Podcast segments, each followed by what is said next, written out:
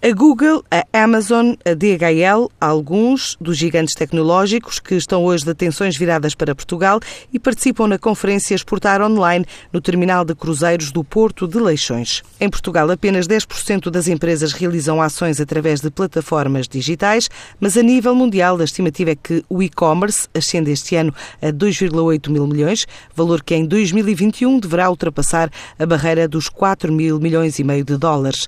Para Luís Castro Henriques, presidente da ICEP, é mais uma forma de centrar objetivos e reunir todos os players necessários à internacionalização das empresas. Este é um, um segmento, uma tipologia de comércio internacional crescente, cada vez mais importante e que achamos que as empresas portuguesas ainda não estão totalmente a aproveitar.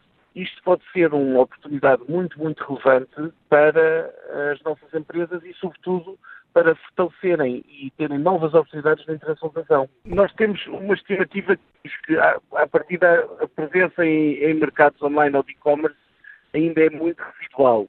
Só 10% das empresas que exportam é que, de facto, também têm uma presença online. E, portanto, seja como for, os números todos que temos, agora muito preliminares, tudo o que indicam é que a nossa presença, tanto no comércio online como nos marketplaces internacionais, é muitíssimo reduzida. Portanto, aqui o espaço para crescer é muitíssimo grande. Daí a aposta nesta presença de representantes das grandes gigantes tecnológicas? Exato. Porquê? Porque quer queremos, quer não, também vemos que é importante que as empresas portuguesas compreendam como é que podem operar nestes mercados.